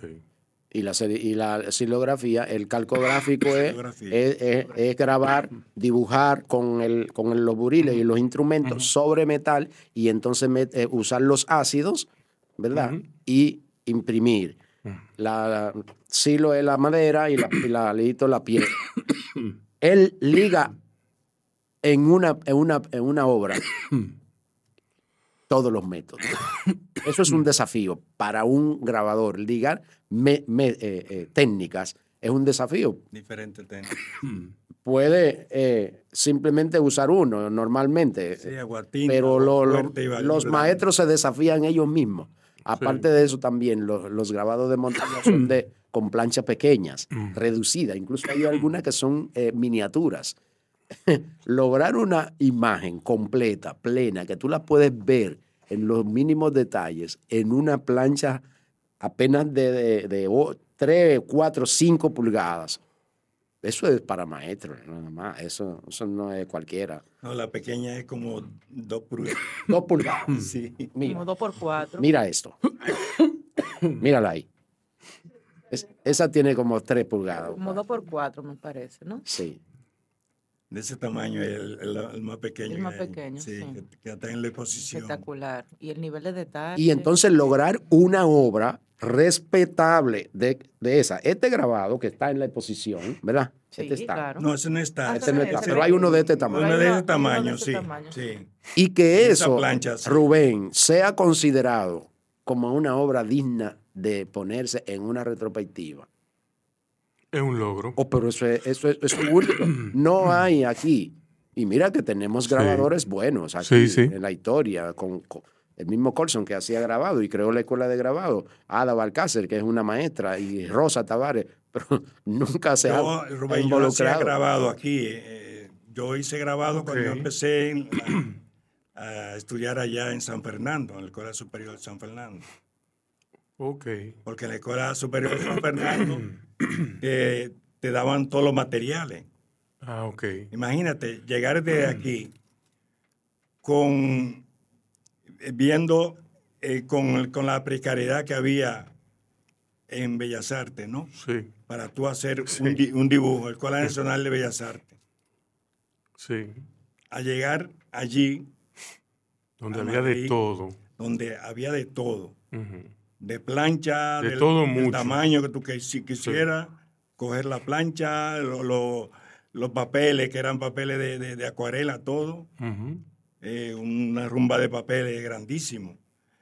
Y hagan ahí lo que ustedes quieran. ¿Entiendes? Darle toda la libertad para tú hacer lo que quisiera y experimentar. Y como seis o siete tórculos, Ujú. que son la, son la máquina para, para, el- para hacer el grabado. Tener todo eso se volvía uno Sí, loco. sí, "Bueno, sí. no, pero aquí esto es lo mío. Sí, sí. ¿Sabes? Sí. Y aprovechamos el, el tiempo, aprovechamos, Kuma y yo aprovechamos todo el tiempo para, para hacer una, un- unos grabados eh, que se ven ahora en la exposición, realmente. Sí. Sí, porque sin embargo Montella se mantuvo pintando. O sea, la pintura fue su principal medio Sí. artístico y en el 2000 comenzó a introducirse un poquito la escultura, Escultura. sí, la sacando un poco a la tridimensionalidad todos estos elementos de la pintura. O sea, Exacto. De hecho, hay una una- conexión total y ahí hablo de la coherencia. De hecho, hay una obra en, en la, en la aquí en la facultad de, o sea, de la UAS, En la, Ujú. en la biblioteca. en la biblioteca Pedro Mil, hay una obra de siete metros, Sí. vaciada en bronce, que se hizo en la romana. Ok. demasiado histórico eso. Qué bien. Era muy complicado. Sí. hacer, eh, por primera vez se hizo. Sí. ¿sabe? Eh, Son 42 piezas. En 42 piezas. Mierda. Después ya todo, eh, bueno, fu- fundida, eh, Sí. 42 piezas. Sí, esa es una de las etapas más ah, eh, arriesgadas de la trayectoria de Montilla, tanto que esa producción de cultura le costó una buena parte de su salud. Ay, Eso es un poco delicado porque la escultura en bronce y en fibra hay que tener muchos, eh, una hay que tener el, elemento, tecnología, una tecno- hay que dominar una tecnología Sí, sí, que te cuida de tu salud porque son materiales muy tóxicos. El, Exacto, proceso, el proceso es muy tóxico. Y Sí. él, como otro artista también dominicano que se expuso a eso, eh, dominico haitiano, Sacha Tebó, eh, resultaron afectados gravemente en Sí. su salud por eso. Eh, y Bueno, dicen que Leo Sí, Núñez el- murió. el Leo Núñez también eh, Sí. eh, estaba, porque estuvo con Sacha haciendo lo mismo y Lo- se expuso. Lo, que pasa es que muchas veces uno se desespera, porque tú sabes que aquí hay mucha Bueno, improvisación. está el, el- mucha improvisación. Giudicelli. Judicelli también. Exacto. Casi el mismo, porque es, lo- tú sabes, el, fuego Sí, y, y la, sí. y los, el- eh, Los materiales, metales, los metales. metales, el- el- Asfalto, creo que aspiraba. usaba. y, y muchas veces las resinas. las Sí. improvisaciones, las improvisaciones, porque había días, porque eso fue en el artístico que se hizo. Y entonces él me dio todas las facilidades para, para hacer, bueno, está, está ya, se mu- murió, ¿no? Murió de SIDA. Sí. Bueno, pero me dio todas las facilidades para que yo hiciera la obra, si no, no se hubiera podido hacer. Sí. Porque inclusive había poco dinero. Yo dije, no, vamos a hacer la obra de todo modo, porque yo quiero que eso se quede, una buena obra. Y yo he pensado en las esculturas, eh, tuviste la- las esculturas pequeñas, Sí. por eso para hacerla en tamaño Sí. Eh, Son pro- grande. prototipos, vamos Sí, a sí. decir, bocetos, ¿no? Y entonces yo dije, bueno, vamos a hacer la primera obra esta y vamos a hacer, y hablé con él y me dijo, sí, mira, utiliza el, el, el A taller y, discreción. y sí, y, lo- y los, los mismos eh, tu- eh, eh, soldadores que yo tengo, yo te los puedo prestar, pero a veces había días que no podían hacerlo porque estaban fuera. Ujú. Sí. Pues se, se fue retrasando la, Sí. la- la obra. Y entonces yo me puse ahí a, Se a terminarlo, subiendo por cabeza. allá arriba, Mm. terminando. y Eso se me puso todo verde, la, la oreja verde. sí, se, Sí. se, se Y intoxicó. la oreja tan dañada, o sea, los cartílagos tan dañados. De, de esa época. sí. Bueno. Porque era verde que se me ponía todo eso. sí. Mierda. No, eso es directo, es, es- es- es- es suicida, o sea, Sí. enfrentarte a eso.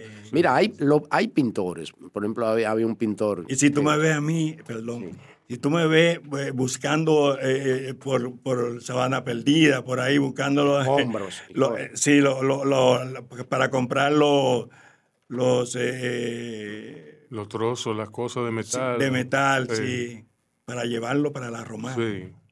Wow. En mi vehículo, siempre me lo metíamos todo ahí, ya tú sabes. Yo quiero que hablemos un poco de la exposición. ¿Qué es lo que hay en el Museo de Arte Moderno? Sí. ¿Qué es lo que es la retrospectiva eh, de Montilla, Cosmos Imaginarios, en 1969-2021? 22. 22. Eh, ¿Qué es lo que es eso? ¿Qué es lo que hemos hecho allí? ¿Quién? Ana. La co-curadora. Sí. museográfica y curatorialmente. ¿Qué es eso? ¿Qué, qué es lo que nosotros hemos querido entregar a la sociedad dominicana, al pueblo dominicano, al mundo cultural dominicano y, arti- art- y artístico y al mundo de la museología? Porque esto es una entrega museológica, ante todo. Sí. Eh, una producción está hecha, ya después que está hecha la producción, de ahí en adelante hay que llevarla, hay que realizarla, porque la obra de la producción artística no se va a ver, no se va a poner en valor hasta que no se instala en el espacio apropiado, sea en una galería de arte, Sí. en una institución cultural o en Hasta un que museo. no se enfrenta al público, ¿no? Exactamente. No existe, no hay arte sin socialización. Exacto. Es decir, el arte que no se socializa no existe, nadie lo conoce. De Esto la no- misma forma esto que no cuenta. No hay libros si no se ha publicado. Exacto.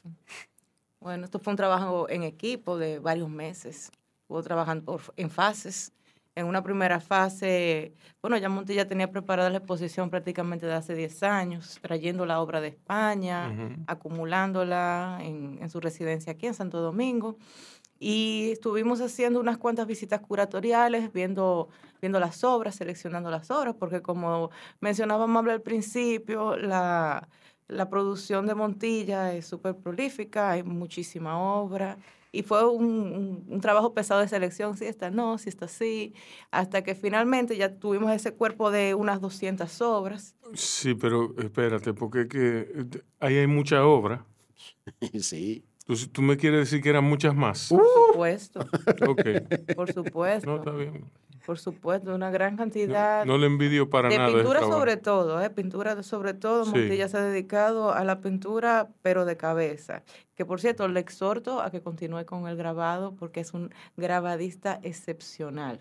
Sí. Y, y el trabajo del grabado realmente tiene otra ciencia y, y otro sentir y también tiene también esa profundidad. Y bueno, de todas formas hay mucha coherencia en todo lo que hace. Todo está muy, muy, muy conectado, no solamente por ese rigor y calidad, pero los elementos que utiliza eh, siempre se siente, ¿no? Eh, que es un Montilla, definitivamente.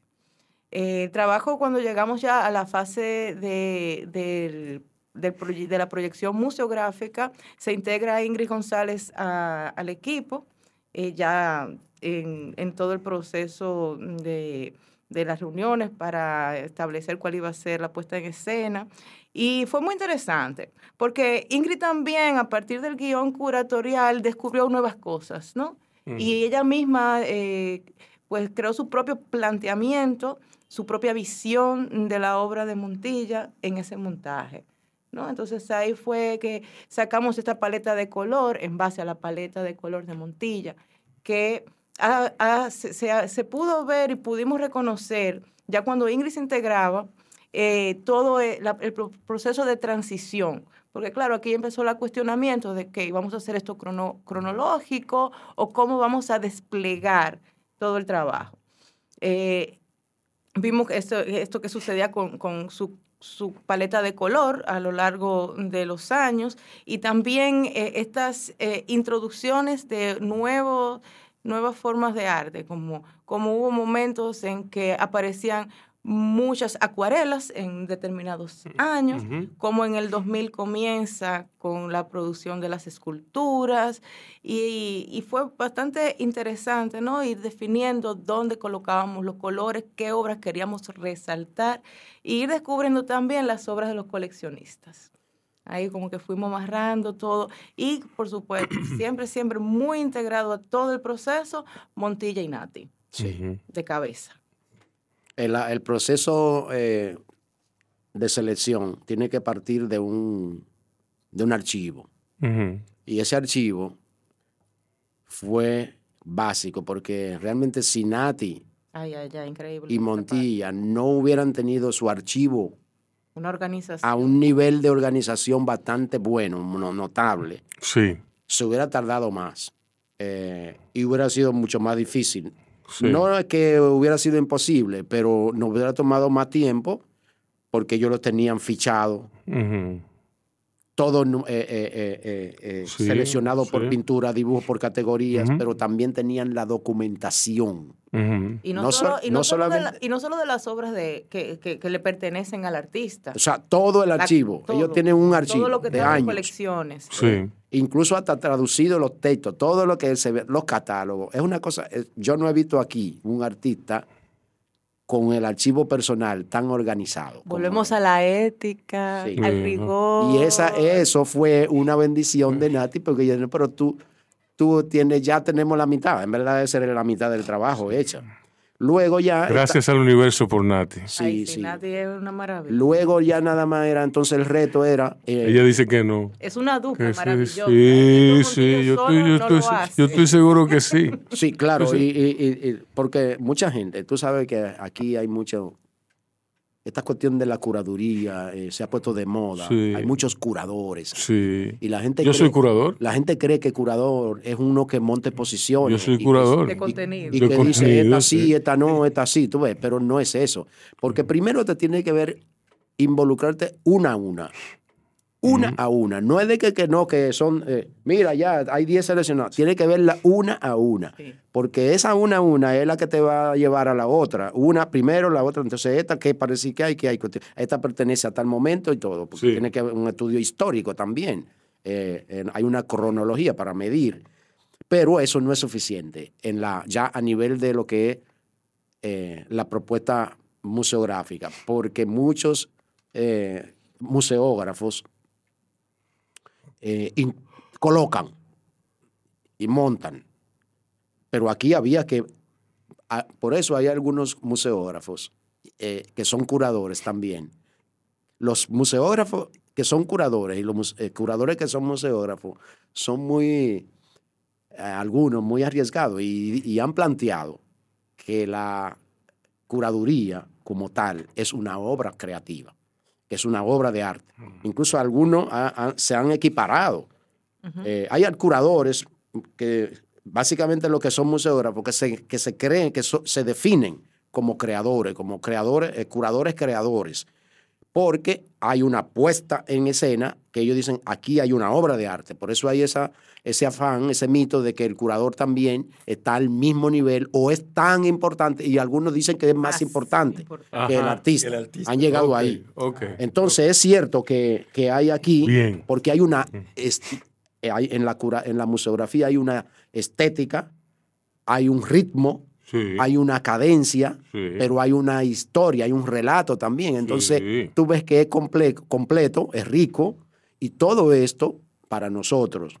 eh, nosotros estamos muy tranquilos en ese sentido, porque gracias a Dios también que algunas autoridades, no todas, lo han reconocido y se han dado cuenta, aparte del público, que ha visto que está asombrado. A mí me han enviado fotografías eh, de, eh, de posiciones instaladas en Estados Unidos, ahora, reciente, para decirnos, mira lo que está sucediendo en museos privados, pues, sofisticados, caros en Estados Unidos, con alto presupuesto. Ustedes están al día. Mira esta exposición, que son muy parecidas eh, a nivel... eh, Y eh, sin presupuesto. A lo que nosotros hemos hecho aquí. Y la gente ha dicho de esta exposición de Montilla que, que estamos al día, que no estamos desfasados en la cuestión museográfica. Bueno, pues yo me alegro mucho. yo Entonces, alegro ahora, mucho. ¿por qué sucedió esto? Porque también nosotros teníamos un reto. Primero, Montilla tenía prácticamente una década eh, forzando, natagueando, tratando de hacer esta exposición. En un momento que no había fecha con la gestión de Ditren, después la remodelación del museo, la cuestión del presupuesto, porque El COVID. realmente el COVID, porque realmente una exposición como esta, eh, el costo real anda por los 2 y 2.5 millones de pesos, o sea, hacerla, materializarla. Eh, y eso es un dinero que él no tenía. Eh, nosotros incluso como curadores tuvimos que inventarnos, porque la institución simplemente daba el espacio, lo dio. El Ministerio de Cultura ahora mismo no le da a nadie ni la invitación, ni el brochure, ni el brindis. Invitación sí, pero digital. Digital, exacto. Pero tú la mandas, porque tampoco hay ninguna institución que tiene un mailing list activo. Todos son mailing list desfasados, de gente que está muerta incluso. Exacto. Entonces tú tienes que hacerlo todo. Buscamos un poco de apoyo con, con el Banco de Reserva y con eso, no es que nos lo dieron de una vez, incluso eh, quedamos endeudados. Ana quedó endeudada que a nivel la estaban persiguiendo con- eh, para meterla presa y presa y un tiempo ahí. No sé cómo se escondió en Santiago. Eh, finalmente, eh, Yo sí sé. Montilla estaba en un momento dado Ya salió. que, Sí, que- ya. que llegó a decirnos no. eh, eh, Ya pagamos, ya, ya pagamos. Porque amigos de él, incluso artistas reconocidos, dijeron, ¿sabe qué? Deja eso. No la haga. Los jefes de nosotros nos decían cuando se complicaba, hay que suspender. Y nosotros dicen, no, no vamos a suspender. Estábamos muy, muy motivados entonces también por entregar algo en un momento donde no es posible nada bien hecho. Nosotros estábamos motivados por hacer algo bien hecho. y dejárselo al pueblo dominicano, a la sociedad dominicana, al mundo de la cultura y al mundo del arte y a la práctica museológica y curatorial en Santo Domingo. Esta exposición nosotros estamos satisfechos en ese sentido de que cumple todos los requisitos de una puesta museográfica y museológica en los momentos actuales. Y no es porque nosotros lo digamos, sino porque gente autoridades verdaderas, como uno que vino a, un congreso de museología que se hizo, que ha sido el director del Kay Lee en, en, París y el director del, del, Museo del Hombre en París también. Es decir, museo donde se hacen exposiciones con todos los requisitos y con todo el presupuesto. Y él subió y aún no estaba terminada y él dijo, se lo dijo a él, esta exposición tiene todos los elementos para estar en cualquier museo de Europa. Así mismo.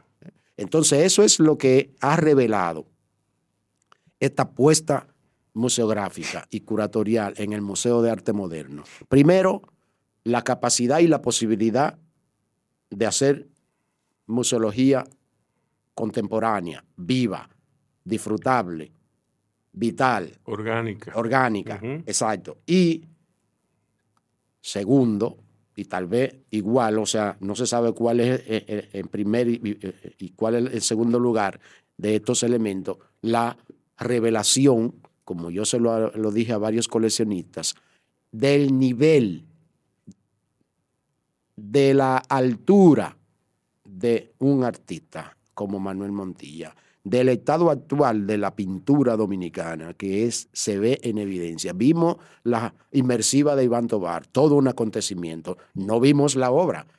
La obra de Iván Tobar no se ha exhibido en conjunto todavía. Él hizo exposiciones individuales, no se ha hecho ni una antológica, ni, y menos una retrospectiva. Ahora se está hablando de eso.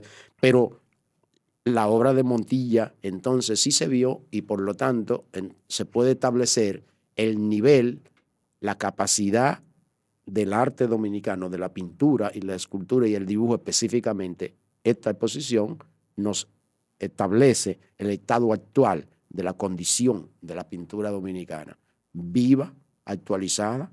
Nadie puede decir que esa obra está desfasada.